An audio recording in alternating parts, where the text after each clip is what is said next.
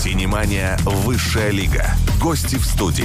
Актеры, режиссеры, музыканты, писатели и художники. Ну вот, наконец, наступила пятница. Это хорошо. И не только потому, что близится конец рабочей недели. Каждый из нас, из вас может выдохнуть, отдохнуть, расслабиться. Но и потому, что пятница — это самое время поговорить о хорошем. И о хорошем будет с вами говорить хорошая Виктория Малякова. И бессменный ведущий программы «Синемания» киножурналист Давид Шнейдеров. И сначала средства связи, телефон прямого эфира плюс семь четыре девять пять два пять два ноль один пятнадцать, номер для ваших WhatsApp сообщений плюс семь девять шесть шесть ноль три два пять восемь три два и мы сегодня поговорим о деньгах. О деньгах? О деньгах. Потому что у меня в гостях, у нас в гостях с тобой, представители моей любимой кинопрофессии – это продюсеры. И как большинство уверены, что продюсеры это злобные, жадные акулы капитализма. Вот мы сегодня с двумя акулами капитализма жадными и злобными, поговорим. Представляй наших гостей. Сегодня у нас в гостях продюсеры картины а, на острие. И коробка. И коробка. И про... еще многих И многих-многих других. У меня тут просто было... Хотела начать с новости, потому что в ноябре Давай. на острие получили так называемый Оскар спортивного кино и телевидения. И поэтому у нас сегодня в гостях продюсер Елена Гликман и режиссер, писатель, продюсер Михаил Дегтярь. Здравствуйте. Добрый, день. день. Давайте день. начнем день, с самого простого вопроса. Кто такой продюсер и что он делает?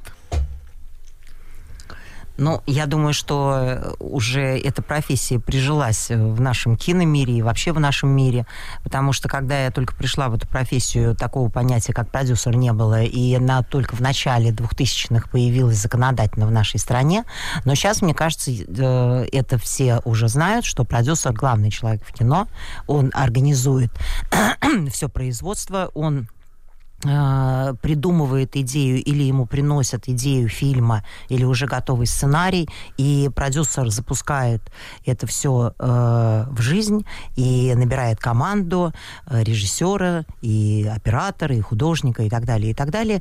И продюсер ответственный и за творческую составляющую этого процесса, но также и за все, как вы правильно сказали, деньги.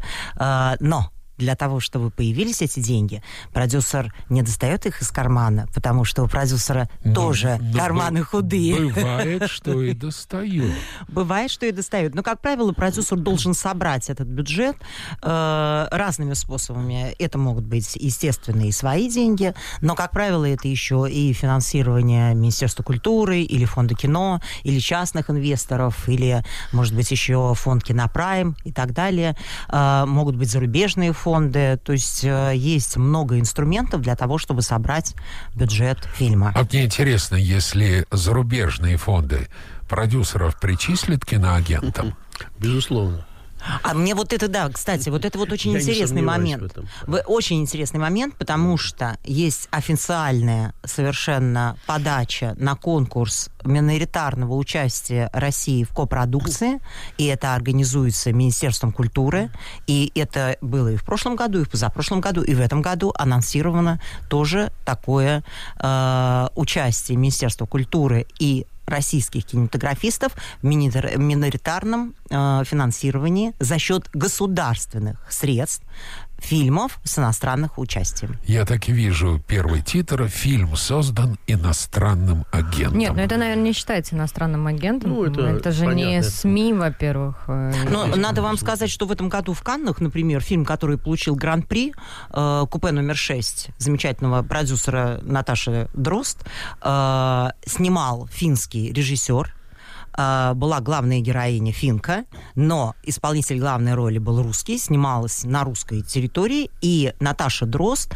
была как раз тем самым миноритарным участником, продюсером, который вкладывал деньги Министерства культуры. Да, но фильм выдвигается от Финляндии на... Да, потому что, потому что права и режиссер, и мажоритарное участие финнов Давид, я все-таки хотел бы сказать, что да, вот продюсеров там, причисляют к акулам капитализма и так далее. Но мы знаем случаи, я не буду называть фамилии, когда продюсеры продавали свои квартиры и машины для того, чтобы рассчитаться. Были? Это из были, да. Притом очень известные продюсеры. Я сейчас не имею права. В России. В России, Нет, в я России. просто знаю, В России. что... В России это например, неудивительно просто. Да, давайте я назову западного продюсера. Это Фрэнсис Форд Коппола, который, снимая «Апокалипсис», практически разорился, заложил имущество, дом, но получил там много Оскар. Миша, в чем должен разбираться продюсер? Ну, я скажем так, что вообще в идеале, конечно, э, если б вот э, э, продюсер придумывает тему, ну, какую-то, которой еще не было, например, находит на нее деньги и э, запускает фильм в производство. Вот это идеальный путь. К сожалению, он не так часто встречается, потому что, э, как, как правило, продюсерам чаще приносят все-таки сценарии или темы и идеи. У нас, вот, скажем, с фехтованием, с нашим фильмом «На острие», э, получилось так, что мы с самого нуля его придумали. Мы придумали, что должен быть фильм о фехтовании. Его не было еще в России. Пот- э, Я, поскольку сам мастер спорта по фехтованию, и я тоже понял, что такого фильма не было. Шпаги, рапиры. Сабля. Сабля, да. Поэтому и фильм у нас о сабле. Только поэтому. Вот, потому что я саблист. Вообще, э, фехтование, на самом деле, три вида оружия, но каждый из них настолько отличается друг от друга, что, по сути, это разные виды спорта. Да-да. Их только объединяет одно название фехтования. Вот, мы придумали, что это будет фильм о фехтовании, придумали главную идею основную, и только после этого э, пригла- пригласили режиссера Эдуарда Бардукова, с которым мы уже работали на коробке. коробке. Да, и который показал себя замечательным э, режиссером. Мишка, давайте попробуем точно отвечать. В чем должен разбираться продюсер? В деньгах? Я понял, Лена сказала, и ты говоришь, да, все понятно. В сценарном мастерстве должен разбираться? Безусловно. В операторском искусстве? Безусловно. В актерском мастерстве? Я в свое время написал книгу по названием «Репортер». Я потому что был очень известным репортером, может быть, ты знаешь, там, многогранным лауреат ТЭФ и так далее. И я придумал там целую теорию этого репортажа. И я заявил в книге, что репортер – это главная профессия на телевидении. Почему? Потому что репортер – это и сценарист, и режиссер, и актер. Же Исполнитель понимаешь, главной роли. ты появляешься в кадре, ты должен быть органичным и так далее. Э, Ты должен разбираться в режиссерской работе, в операторской, в монтажной, э, э, как работает звук и так далее. Вот то же самое и продюсер. Он должен поним- э, разбираться, по сути, во всех кинопрофессиях, безусловно. А должен но при он пос- этом не подменять собой никого. Потому что постоянно- задача продюсера все-таки собрать команду, которая сделает и выполнит максимально качественно ту задумку, ту задачу, тот фильм, ту историю, которую придумал продюсер. А вы должны быть постоянно на площадке, на съемочной? Нет, не обязательно, потому что есть Но целая продюсер линейка. зачастую только мешает. на пл- на Э, Нет, не поэтому, есть потому что исполнительный исполнительный, да. линейный. Вот, Да. кстати, Да. я хотел, потому что мы часто смотрим кино, и люди смотрят кино, видят пр- продюсеры, потом executive продюсер, line продюсер. А это кто такие? Кто из них что делает? Креативный исполнительный еще продюсер. продюсер. Креативный. Исполнительный продюсер – это тот человек, который находится постоянно на площадке и который руководит процессом. Если она сталкивается или он с какими-то проблемами, которые она решить не может, она звонит, Звонит нам. Да, тогда мы начинаем уже включать свои какие-то рычаги, административные или финансовые и так далее, чтобы решить эту проблему. Я бы сказала, что исполнительный плюс креативный составляют дв- две руки, э, ну, скажем, главного продюсера. А линейный продюсер это кто? Линейный это который отвечает за одну линию э, выделенную. Если кино большое, то тогда линейный отвечает за одну из линий, которая снимается, может, параллельно или еще как-то. Он разра- разрабатывает в большом мощном кино э, отдельную какую-то линию. Э, поэтому, допустим, в маленьких фильмах, локальных, дебютных, авторских и так далее, линейный продюсер, как правило, отсутствует. А executive, вот как по-русски точно сказать? Executive продюсер.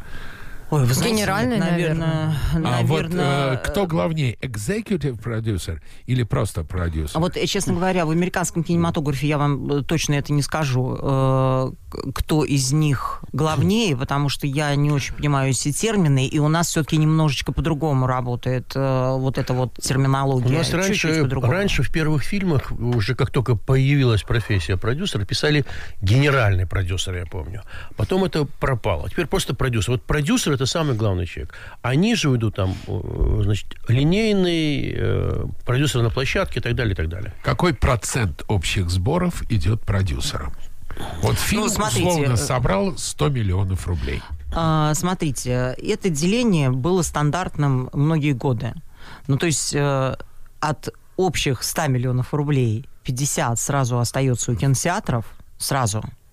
Потом эти деньги поступают прокатчику, прокатчик забирает свой процент, 10-20%. 10-15, 10, 15, да, да. 10, 15, 20, как договорились. И остальное приходит продюсеру. Как правило, в нашем э, кинематографе так устроен рынок, что до продюсера э, доходит либо копейки, либо иногда вообще ничего не доходит. Так бывает. Мало того, у нас была история с фильмом А зачем «Коробка». За счет чего делать? продюсер живет, чем он зарабатывает? Значит, Давид, вот я расскажу историю с фильмом «Коробка», который, как ты, наверное, знаешь, получил какое-то гигантское количество премий. Больше Гигантское. 60. Да. Это вообще... То есть, если фильм получает 2-3 премии, это уже хорошо.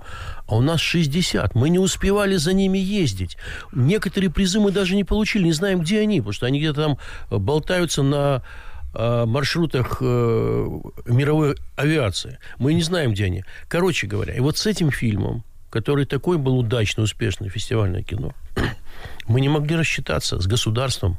Мы были должны государству 10 миллионов рублей, которые мы взяли у фонда кино. И мы не могли рассчитаться. Это большие деньги. Ну, И потому что те- мы их не заработали сразу в прокате. Да. Вот почему. В прокате А, фильм да. Мы ничего не заработали. Мы были уверены, что он заработает, потому что фильм, тема потрясающая. Мы были уверены, что это выстрелит. И мы с легким сердцем заняли у фонда кино 10 миллионов рублей возвратных денег. А вы невозвратные получаете деньги? от Да, вот фонда? как раз на коробке э, был тот случай, когда мы получили деньги и Минкульта, которые невозвратные, потому что это дебют. Э, Ну, вообще Минкульт дает деньги невозвратные. И Минкульт э, видит свою задачу э, поднимать кинематограф, и поэтому дебют и авторское кино и так далее финансируются э, невозвратными деньгами. Но если ты уже получил деньги Минкульта, то фонд кино имеет право дать только возвратные деньги. Да, Поэтому на точно. коробке мы получили и Минкульт, и фонд кино. И спасибо им обоим за это. Но, несмотря на всю гуманитарную, классную составляющую этого фильма, мы обязаны все равно были вернуть деньги фонду кино. Слушайте, а у вас нет ощущения, что выдача безвозвратных денег Минкультом или фондом кино э, хранит в себе абсолютную коррупционную составляющую? Ну, иногда есть такое ощущение, иногда нет. Когда ты получаешь деньги, тебе кажется, что ты э, молодец, и поэтому ты Ну, получил. поскольку мы в а этом- если не получил, Мы в то- этом бизнесе, что называется, нам не совсем ловко это комментировать, я бы так сказал. А, А вообще сложно получить деньги вот от государства на кино? Ну, смотрите, вы должны в любом случае быть конкурентоспособными, да, у вас должно быть какое-то чутье на то, что востребовано будет на рынке или на кинофестивалях, ну, то есть каждый наш фильм, который там вот еще начиная с Питер ФМ, вот который, да, Да. э, это было чутье скорее э, не наш с Оксаной Бычковой, мы были дебютантами на этом проекте, а это скорее был Роднянский и Толстунов, которые запустили этот проект.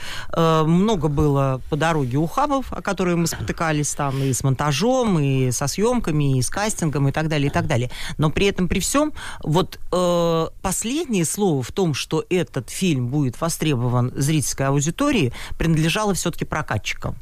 То есть даже такие опытные продюсеры, как Роднянский и Толстунов, на тот момент не были до конца уверены в этом дебютном фильме, э, хотя при этом, при всем, они, э, он им нравился, безусловно, но последними сказали прокатчики, что да, мы будем выпускать большое количество копий. На тот момент, кстати, 2006 год, всего 380. И тогда мы заработали в прокате 8 миллионов долларов, что по нынешним временам и по тем временам было удивительно совершенно э, для дебюта и так далее. Ну, там и... надо признаться, там была сумасшедшая реклама на СТС. Сумасшедшая. Да, конечно. Она была через, через каждые 3 секунды шел ролик вообще. СТС Но... просто, поскольку Роднянский э, там работал... Руководил, да. Руководил, да. Но при этом, Э, при всем, все-таки решение вкладываться вот так вот в рекламу пришло именно тогда, когда прокатчики сказали, что они берут фильм, это был 20 век Фокс. там западный, да, 20 Да, век. 20 А век на каком этапе вы, когда продюсируете кино,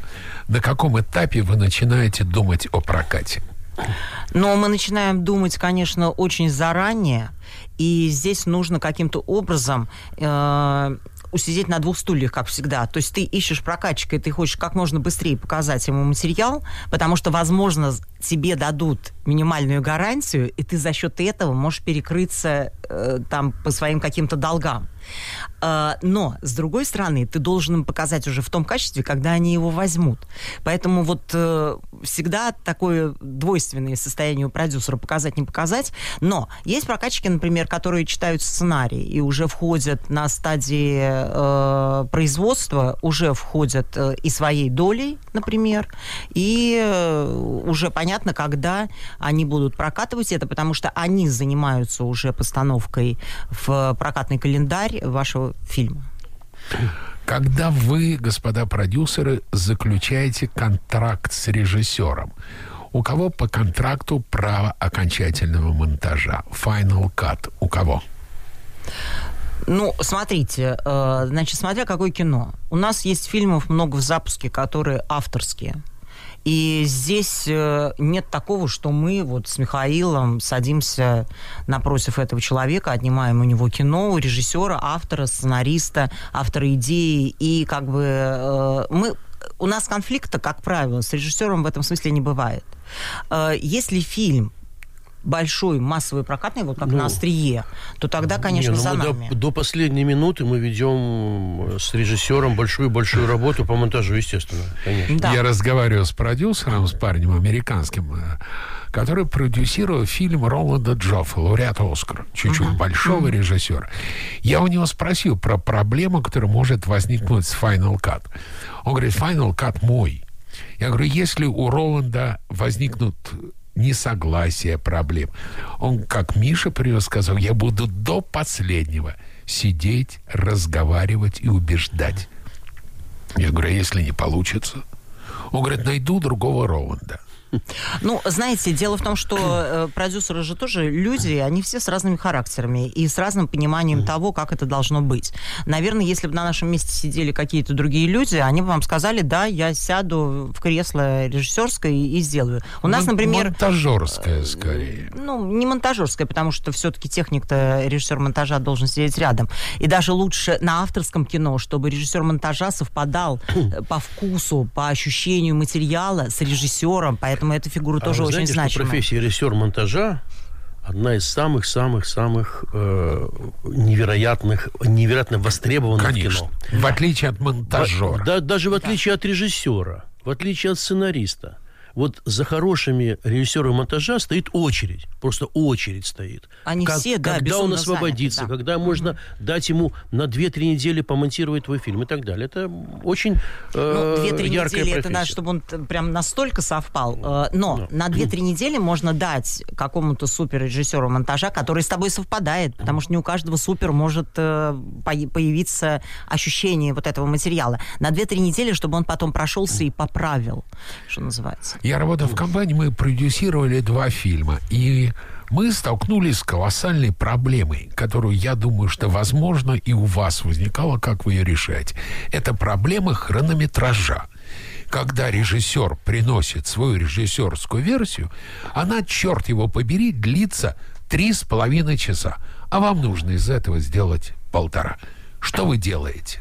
Ну, смотрите, это мы опять возвращаемся к режиссерскому видению и продюсерскому. Значит, э, бывает так, что есть две версии. Особенно сейчас это сделать легко, потому что это всего лишь DCP, а не пленочное кино, с, э, когда э, это требует отдельных вложений по работе с пленочными копиями. Поэтому у нас, например, и бывает так, что есть условно режиссерская фестивальная копия и условно продюсерская прокатная. И тогда они чуть короче или чуть длиннее. Но у меня такого не было, например, э, и у Миши, я думаю, тоже. И когда... У нас была версия коробки, которая была чуть больше и, и На чуть более минуты. и чуть более жесткая она была. Да.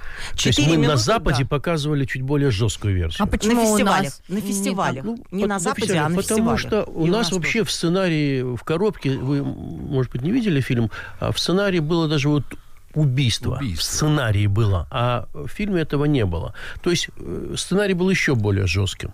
Вот. Но мы э, постоянно все это сокращали, сокращали. Ну, потому что мы понимали, что на фестивалях э, выгоднее нам показывать версию более жесткую, чем в России. Все, поэтому... Давайте я почитаю несколько смс -ок. На смс ну, если можно, не очень долго, потому что они... А, в чем состоит разница между продюсированием документальных фильмов, короткометражных и полнометражных? Ну, э, я, поскольку я очень много занимался документальным кино, вот, ну, я скажу, ну, это даже я не могу сравнить. Вот документальное кино, ты едешь на съемку, да, ты оператор, может быть, звукорежиссер еще, и все. Три человека.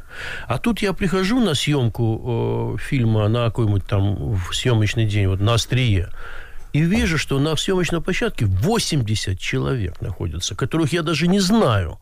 То есть я их не нанимал. Их нанимал исполнитель, просто там еще кто-то.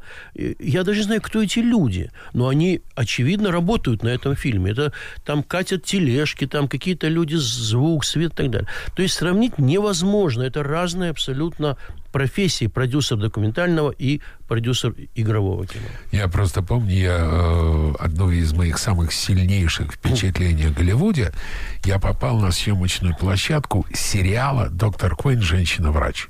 Доктор Куин Medicine Woman. Я ради интереса просто прошелся и посчитал по головам. На четверых актеров было 120 человек обслуживать. 120. Я просто ходил и считал. И уверяю тебя, что продюсер не знает, кто эти люди. То есть не Абсолютно. знает их по фамилиям. А они получают деньги, между Да. прочим. Но вы же Где-то они это расписываются в каких-то квитанциях. да, Да, но у них это у не каждого лишние договор. У них договор какой-то. Они, значит, то есть, по идее, ты им платишь, даже не знаешь кому. Это меня впечатлило. Конечно. впечатляет всегда. Ну и потом 80 и 120 это еще не предел. Да. Иногда на премьерах на наших, на крупных проектах, вот, например, такие, как у Бондарчука был, э, да, проект, у них на сцене было порядка 300 человек. И да, это очень много, ну да, и они все нужны. Все, Это поехали дальше. Как вы считаете, каков сегодня вклад Роднянского в развитие современного российского кино? Его фамилия постоянно на слуху. Это хороший пиар или соотносится с тем, что он уже сделал для отрасли? Нет, я считаю, конечно, что э, Роднянский это один из ведущих наших продюсеров, безусловно, с большим Ну, то, опытом. что он несколько раз был в шорт-листах Оскара, извините, это дорогого Безусловно. стоит. И э, ни один другой продюсер в нашей стране пока этим похвастаться не может. И Поэтому- потом в Каннах последних лет э, он э, каждый раз привозит э, дебютантов, которые, или не дебютантов, которые получают, не только попадают в Канны, но еще и попада- получают призы. Это хорошее чутье э, и хорошие идеи в том числе, потому что многие фильмы снимаются по его идеям. Каков критерий успешного кино? Нет, Вот я здесь- понимаю, что объективных оценок в кино не существует. Любое жюри любого кинофестиваля судит субъективно. Безусловно. А вот фильм успешный. Успешный это какой? Ну, смотря какой фильм вы готовили, авторский, фестивальный, и у вас много призов, или вы готовили фильм э, прокатный, и у вас э, получилось привлечь большое количество зрителей, и у вас э, фильм в топе в бокс-офисе. Но с коробкой получилось все по-другому. Мы готовили этот фильм как э, зрительский, и мы были уверены, что он зрительский. Кстати, он получил очень много премий при зрительских симпатий на разных международных фестивалях. А тем не менее он э, в прокате провалился, а э, фестивальная его судьба уникальна. Вот как понять? Денег он не заработал. Мало того, мы еще в долгах, как в шелках были после э, этой работы. Вот это успешный фильм или нет? Мы на него, на этот ответ не можем дать. Нет, никакого. но я думаю, что успешный, конечно. Почему Он нет? Потому что если вы, плюс. если вы не зарабатываете много денег, но при этом вы э, очень много ездите по фестивалям и очень много выполняете какой-то значимой социальной работы, потому что коробка была, извините, не только на фестивалях, но нас еще приглашали и в детские дома, Да и на разные всех детские форумах. форумы, форумы по межнациональным конфликтам, там и так далее, и так Долгое далее. То есть- время этот фильм был просто флагом Министерства по делам национальности. Ну, он называется Федеральное агентство по делам национальности, потому что не было другого такого фильма а, на межнациональную тему. Поэтому э, вот это агентство просто обожало нас, и мы постоянно его показывали на разных Это же еще и репутация.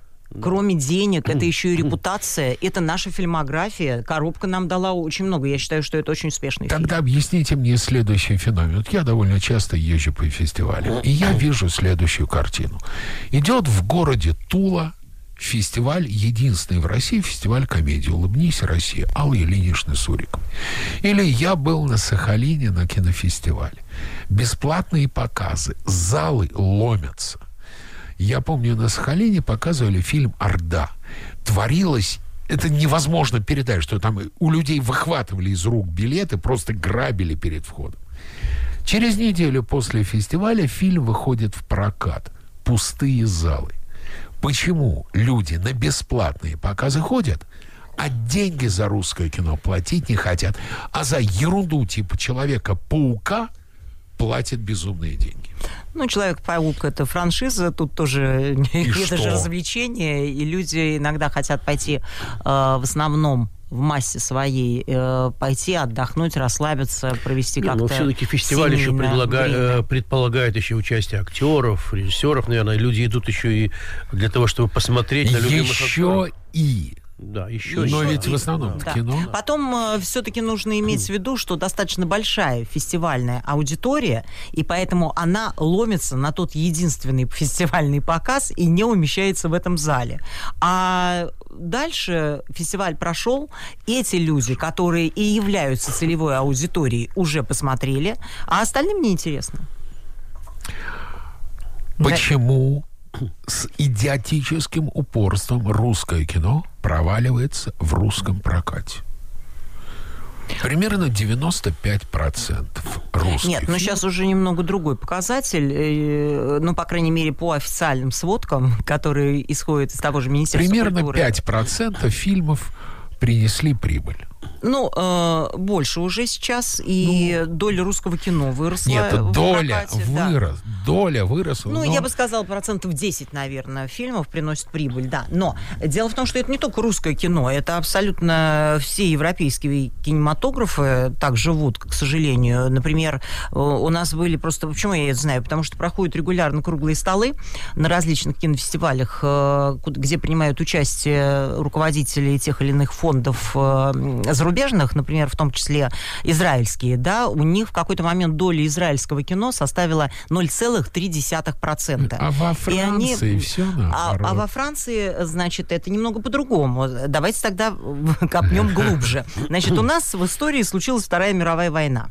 Она никоим образом не затронула Америку, Америка только обогатилась за счет этого, и в том числе Голливуд. Все остальные страны европейские были разрушены, включая нашу, и э, кинематограф останавливался не в первую очередь, надо сказать, потому что были другие заботы.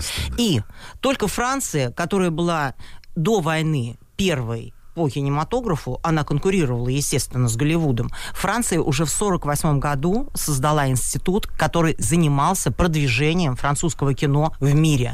И Франция занимается этим до сих пор. Но мы, к сожалению, не французы. Это действительно э, вот, вот так случилось. Франция уникальна в этом смысле. Давайте Уникальна. перебьемся на рекламу, потом вернемся.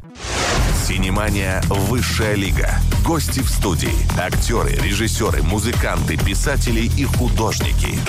Мы продолжаем. Представляй гостей, Вика.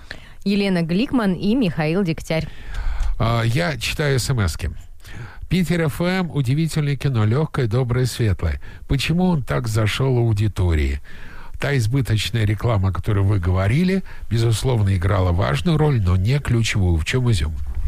Я думаю, что это связано с тем, э, что, если вы помните, все 90-е и начало нулевых возник новый герой и новый кинематограф, а именно бандитский.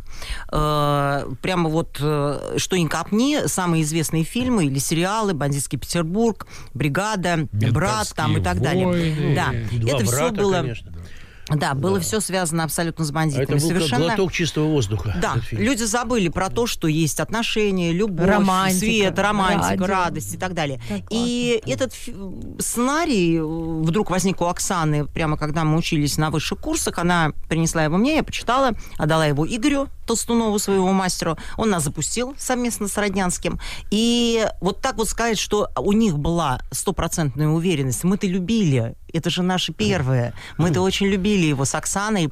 И у нас было вообще 14 человек дебютантов в группе основных действующих лиц.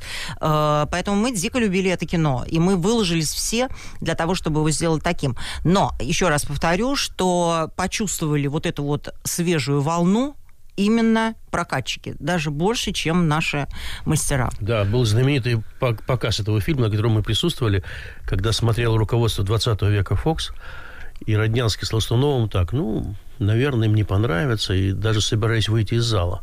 И вдруг с первых же кадров это руководство начало хохотать просто. Ну, было видно, что они в кайфе. Ну, пошла фильма. такая реакция необыкновенная. И Роднянский и Толстунов вернулись в зал и досмотрели Ну, то есть до они не то, что хотели Не, не, выйти, ну, у них понятно. было заседание И прямо чуть ли не в этом да. зале было принято решение, что 20 век Фокс будет прокатывать. То есть любовь это главное века. Конечно, главное. Поехали дальше. Добрый вечер. Как стать продюсером?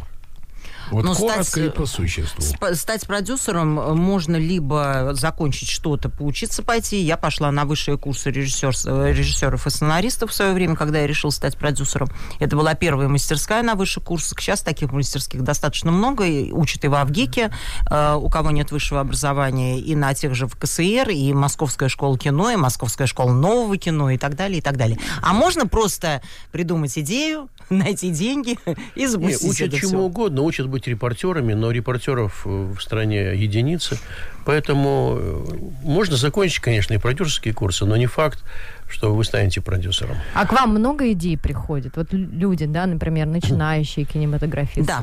Идей присылают очень много, но... Сколько вам приходится читать? Но, но изве- читать очень много приходится. Но э, вот такие золотые э, сценарии или идеи приходят крайне редко. Это крайне редко. И более того, даже иногда приходят хорошие идеи, но, Но когда плохой расписываются сценарий. сценарии, э, то все теряется. Вот, к сожалению, так тоже бывает. Потому что идеи — это не сценарий. еще, Но у нас не раз жаловались продюсеры в нашей программе на то, что э, не хватает хороших сценариев. Да, безусловно. Поэтому Миша и сказал Ну, это про то, что... продюсеры всего мира воют. Конечно. И Голливуд воет. Драматургия это прямо самое больное место. Э, Конечно, режиссер монтажа это очень важно, но дело в том, что ему должно быть что монтировать. Как сказал Филини, самое главное в кино, во-первых, сценарий, во-вторых, сценарий, Конечно. в-третьих, сценарий, История. в-четвертых, Самое Да. главное – это сценарий. Да. А, что нужно, чтобы вы взяли человека без актерского образования в свой проект? Ну, смотрите, если это авторское кино, то у нас регулярно снимаются люди, которые не имеют актерского образования. Э, У нас э, в той же коробке, например, ну там был, Там были же довольно молодые, много ребят да. Ну, там и были молодые ребята, да. молодые ребята, Кто-то поэтому из них был студентом э, театральных театральный, вузов, ГИКа, а кто-то был просто с улицы. Да. да. Ну, Вот, нам бы там кастинг больше- шел 8 месяцев, на минуточку, на Да, коробку, нам поэтому там- это долго. А А, вот- вот в авторском кино, э, например, вот э, сейчас мы делаем фильм с Эллой Манжеевой, да, «Белые дороги», и предыдущий фильм «Чайки», там снимались э, в основном главные э, действующие лица, и это не профессиональные Слушайте, актеры. объясни мне парадокс. Я действительно прочитал, и я понял, что это меня тоже всегда внутри дергало, а тут человек это облел в жесткую форму. Человек взял самых известных актеров российских и советских и проанализировал, какое у них образование. И получилось, что абсолютное меньшинство великих, больших и просто хороших артистов не заканчивали в ГИК, а заканчивали Щуку, Щепку, МХАТ, ГИТИС, но не в ГИК. Почему? Что, какие Ну, проблемы в Авгике Да, с ну. актерским образованием? Давид, ну это очень сложный вопрос, на самом деле. У нас, во-первых, театральных вузов значительно больше, чем в ГИКов. В ГИК у нас всего один. Вот. И, э, тем не менее, скажем, э, э, вот кино 60-х в основном было построено на актерах из ГИКа, как Правда, правило. Юрий Васильевич Яковлев, Щукинское училище, Мягков, э, школа-студия МХАТ. Ну и далее Да, по да, да, списку, конечно, понятно, конечно. понятно, да. Алиса Бруновна Фрейли, Лгитмик. Ну, э, на самом деле есть такое мнение, что, конечно, э, актерская подготовка в театральных вузах э, Москвы выше, чем в Авгике, да. Это так. Вот. Но, тем не менее, мы знаем многих э, выпускников ИВГИКа, прекрасных Немногих. актеров. Немногих. Почему американское кино и сериалы выигрывают на фоне российских? Ну, я уже практически ответила на этот вопрос, потому что Голливуд развивался без каких-либо проблем. Туда стекаются мозги, они их скупают во всех сферах, включая и, э, значит, э, актерские, и режиссерские, и так далее. И Голливуд это большая машина, система, которая... э, Индустрия. индустрия, да. Бюджеты, но она, бюджеты. она выстроена лучше всех, да, безусловно.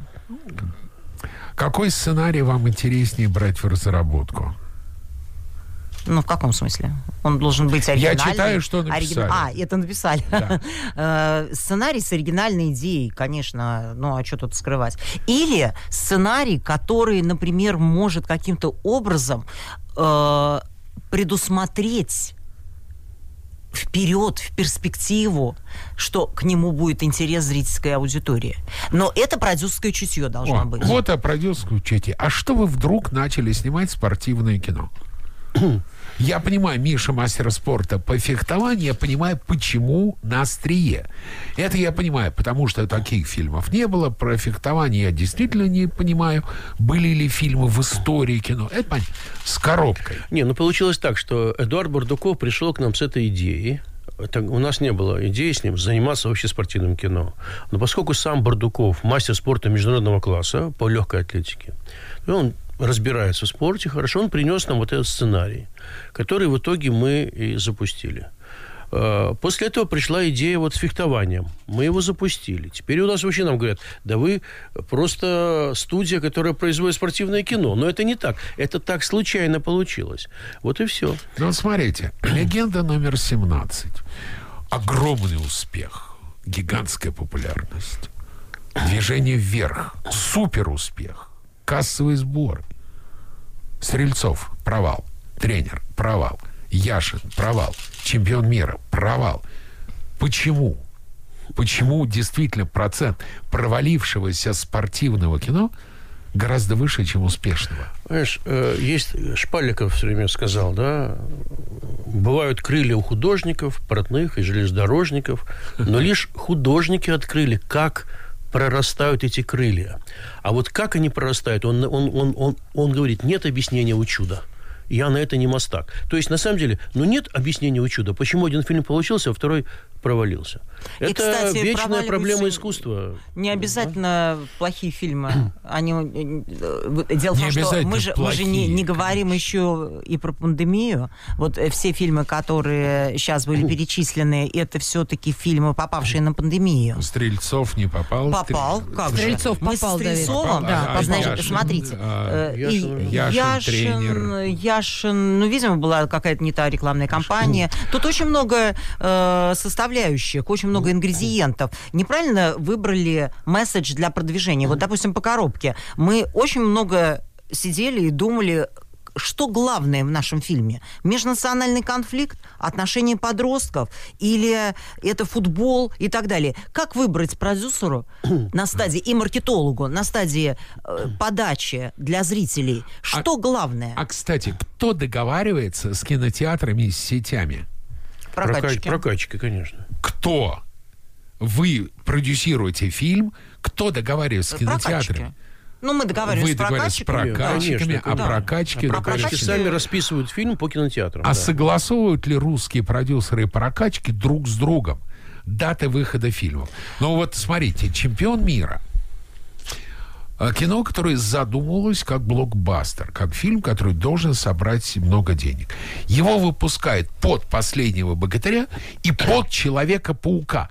Как можно рассчитывать на зрительское внимание, когда Да. на экраны выходит Да, Марвел? Очень, очень большая роспись идет сейчас. И каждый Очень раз прокатчик плотная, нам да. говорит, очень плотная, прокатчик нам говорит, «М, я могу вас поставить э, 29 марта, например, но в этот день уже заявлены, и он впечатляет 10 фильмов. И мы сидим и думаем, так, этот мультфильм, этот, этот, этот, то есть мы, нет, наверное, мы не будем соперничать с этим мультфильмом. Давайте что дальше? Да, есть 6 апреля, но там стоит вот такой. То есть это постоянная вот такая работа. До после... Притом прокатчики могут э, снимать фильм с этой даты и переносить ее. И мы каждый раз не знаем, кто остался на этой линейке, а кто ушел. До последнего До последнего. да, это вот на быть, самом да. деле То лотерея. есть это нельзя в спланировать, да, выход? А Это как лотерея. пандемию? Переносились же все голливудские релизы.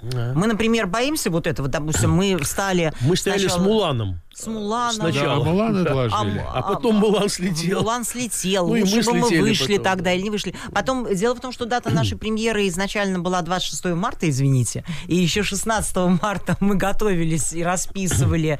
э, Нет, шла и- реклама по и Первому каналу реклама, уже. да. Мы платили за рекламу.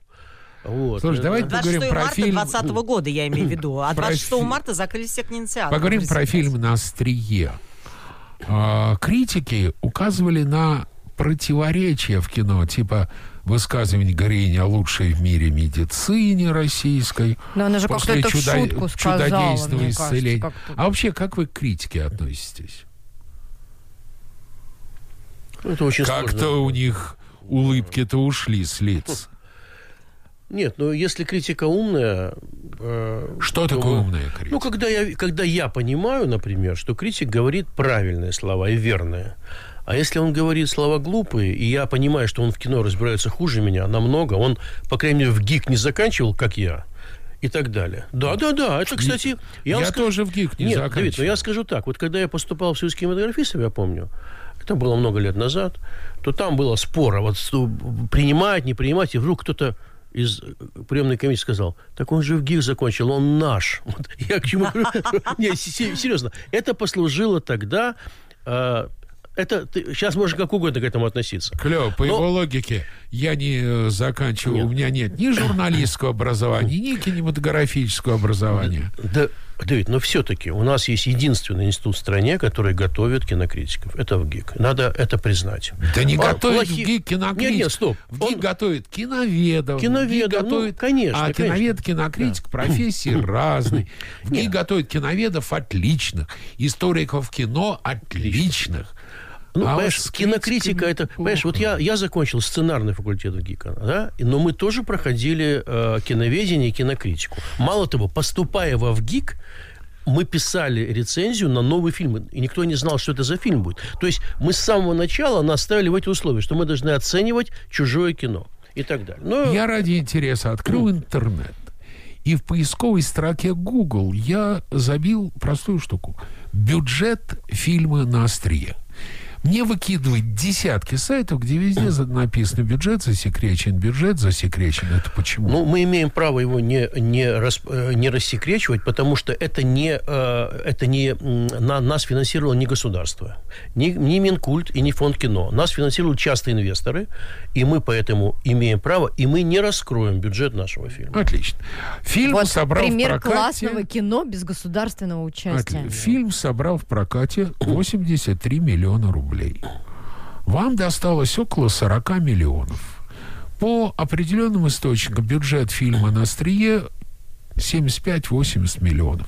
То есть чистый убыток порядка 40 миллионов. Как вы рассчитывали Нет, с бюджет, инвесторами? бюджет, во-первых, был больше. Как а, вы с поэтому, инвесторами а, рассчитывали? Смотрите, значит, э, задачи этого фильма. э, Во-первых, мы попали на пандемию, это раз. Э, Во-вторых, э, э, бюджет был больше. Значит, Поэтому, поэтому, поэтому вот эти вот все сведения, которые публикуются, они не всегда достоверны, э, к это- сожалению. Но сборы Кстати, ну, достоверны. интересно. Сборы, Сборы конечно, достоверны. маленькие. Вот, да, О чем мы говорим? Ну, конечно, маленькие, да. Да я же не Для этого спрашиваю. фильма очень ребят. маленькие. Но Я спрашиваю, как вы с инвесторами с разбирались? инвесторами, вот, смотрите, фильм же продается до сих пор. У нас здесь прокатчик, слава богу, крупные ЦПШ. И мы с инвесторами разбираемся таким образом. К- С каждой э, продажи фильма мы перечисляем им деньги. Безусловно, то, сколько они нас вложили, мы не вернем, возможно, никогда. Вот. Но у нас договор с ЦПШ заключен на 15 лет, на минуточку, и поэтому мы потихонечку продаем кино руками Отлично. ЦПШ. Тогда почему в России продюсеры зарабатывают на производстве, а не на прокате? Ну, дело в том, что именно исходя из того, как э, складывается вот этот вот рынок, продюсеры, как правило, имеют тоже какую-то зарплату, и поэтому называется, что это зарабатывает на производстве. Но э, дело в том, что когда мы уходим в дикий минус, то тут непонятно, зарабатываем мы или вкладываемся. Кстати, очень многие на разных э, премьерах, на показах э, были, спрашивали нас и были уверены, что финансировал фильм А- Алишер Усманов. Дело в том, что А- Алишер Усманов президент Международной Федерации фехтования, ФИЕ. Вот. И я всегда говорю, и сейчас могу сказать, что Алишер э, Бурханов э, Бурханович не, не, не, не вложил ни копейки в этот фильм. Если бы я мог на него выйти, если бы мы могли на него выйти, то, конечно бы, я думаю, что он бы нам дал денег. Но мы на него выйти не А смогли. через Ирину Винер? Ну, там э, тоже сложно. А как вы выйти на Ирину Винер и так далее? Там Приехать возникало не в много-много центр. много вопросов. А И письмо поэтому- просто в федерацию написать. Не, мы, мы конечно, Они не писали откликнулись федерацию. вообще в Вот. И, тем не менее, я считаю, Причем мы что... работали в тесном контакте с Федерацией, естественно, когда уже запуск был, конечно. Алишер Усманов сделал невероятно для фехтования, для развития фехтования в России. И он действительно в этом смысле, посмотрите, половина золотых медалей на последних Олимпиадах – это фехтование и художественная гимнастика. Вот так было в Рио-де-Жанейро и так было в Токио. И это все благодаря Усманову. Поэтому он, мы его поставили титр в, в самом начале, что мы благодарим, ну, в конце, первый же титр после окончания фильма, что мы благодарим его за помощь э, фехтованию в России. И мы от этих слов не отказываемся. Но он нас не финансировал. Я еще раз вот прямо сейчас по радио это повторяю. У нас другой инвестор, потрясающий человек, невероятный финансист, который все правильно сделал. Он дал нам деньги и сказал, я на них я не, при- не претендую на прибыль, хотя у нас нет договора, мы ему честно, говорится, перечисляем тот процент, который указан в нашем договоре. Как бы хорошо всё-таки- было бы найти такого Усманова Вот, для э, нашего футбола. А, кстати, футбол... Ну что, у, а, у я нас сл- с футболом Я катастрофа почти как с Я кино. слышал, там какие-то большие очень люди занимаются фут- футболом. Вот Михельсон вроде занимается футболом, я не знаю. А, Кстати, не один... Попытка всяких Михельсонов чем-то заниматься приводит к Великой Октябрьской революции. Слушайте, вон еще. То есть, чтобы вы были готовы вложиться в проект, достаточно вашего продюсерского чутья. Достаточно нашего продюсерского решения, я бы сказала, потому что мы э, как бы являемся, вот у нас две студии, да, мы, э, каждый из нас является генеральным директором этой студии, и каждый решение, которое мы принимаем, мы подписываем своей рукой. Ребят, как же вы печать. живете-то друг с другом? Так мы и живем, да, э, нормально. Но мы сп- в спорах живем, естественно, в- Сковородки не бесконечных, летают? да. Мы Сковородки не я в основном использую для готовки. Для я, готовки. я большой повар, советский повар. был. А как же Борух? Повар, да. Ну, это мой Да. учитель, да. да. Да. Поэтому Так у нас Дело в том, сейчас. Век, я объясню. Дело в том, что Миша потрясающий кулинар. И Миша пишет истории своего учителя Бороха Кацеленбогена, который учил его готовить. Я до сих пор... Нет, если я сейчас вспомню рецепт Мне даже есть захотелось. захлебнусь слюной и умру. Насколько целесообразно сейчас выпускать кино в кинотеатры? Ну, все равно целесообразно. Мы делаем э, кино с расчетом на большой экран. Всё-таки мы на все-таки, конечно, да. Ну, Но хотя мы поскольку- очень благодарны Первому каналу, например, Константин э, Львович взял наш фильм и показал его 7 ноября. Может, вы знаете, он был э, в эфире Первого канала. Вот и у 21 нас году большая, так сказать, э, приятная такая новость есть. Я с ним недавно разговаривал. Он сказал мне, что и коробку покажет. Наконец-то. Хотя коробка вышла в 16 году. 16 уже году. 6 лет тому назад. И тем, тем не менее, он сказал, что они фильм все-таки этот покажут. И мы э, очень рады этому. Хотя, хотя мы даже не попро... Он даже сказал, мы не можем, мы не заплатим. Я сказал, мы бесплатно покажем. Потому что этот фильм должны посмотреть как можно большее количество людей. Да вы филантроп, Михаил. Ну, вот так, в этот раз так получилось. Но мы же делаем кино не для того, а чтобы оно лежало в столе. Ну, Слушайте, а можно вообще купить кино только на платформах? А вот с платформами, кстати, мы начали работать не так давно, в пандемию. У нас был жуткий совершенно опыт, потому что мы выиграли конкурс Института развития интернета 25 марта и 2020 года. И в этот момент э, началась э, тотальная э, самоизоляция, поэтому э, пришлось работать в таком вот режиме. И э, в итоге финансирование было Институт развития интернета, и для них было важно именно количество просмотров на платформах. И, как ни странно, мы это количество набрали. Это было более 37 миллионов А что это за зрителей. фильм? Это не фильм, это сериал. Сериал. 30, да, 8 серий по 30 минут, румейт, э, про молодых, которые приехали покорять Москву. Вот такая история была. Там по Емина, Енина Мелехова, по-моему, играла одну из ролей.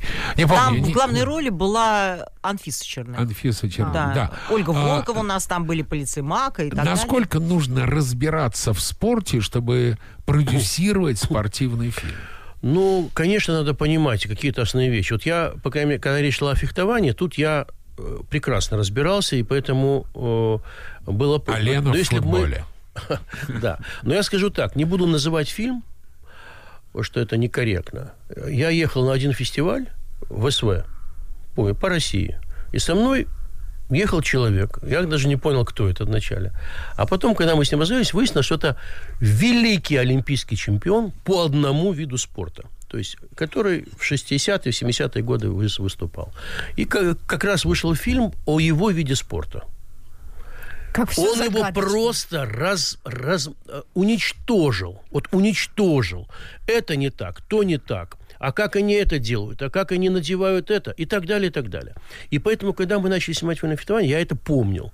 И мы, кон- кон- конечно, очень большое внимание уделяли, как героини держат саблю, как они надевают маску, как они там делают шаги и так далее, и так далее. Это, конечно, большая работа. А будет продолжение на острие? Или сериал, например, вы не планировали? Ну, я думаю, что, не знаю, можем сказать, мы э, получили добро на съемки продолжения. Мы Ура! первыми вам, вам говорим, мы еще этого не говорили никому. Нигде Мне сейчас- официально не заявляли об этом, да. Мишина история, напомню, как-то в Доме кино смотрел фильм. И мне фильм безумно понравился. И заканчивается кино, вот титры, зажигает свет. Рядом со мной сидит абсолютно незнакомый парень. И я настолько переполнен эмоциями, говорю, старик, какое классное кино. Говорю, а вот сцена между двумя главными актерами просто... Он говорит, да говно полное. Я говорю, в смысле? Он говорит, ну послушай, контровой свет стоит неправильно, второй прожектор светит мимо, там тень. Я говорю, старик, а ты кто? Он говорит, я художник по свету. Вот примерно, видимо, то же самое. У каждого- Слушай, скажи, а кастинг актеров для спортивного кино, чем отличается от кастинга на обычное? Нет, конечно, мы бы хоть... Мы, к сожалению, не можем сказать всех тех актрис, которые участвовали в кастинге, потому что это некорректно. А, вот. Но я считаю, что наши ак- актрисы и, и э, Ходченкова Светлана, и Стасия Милославская сыграли блестяще. Блестяще. Они что-нибудь понимали в фехтовании?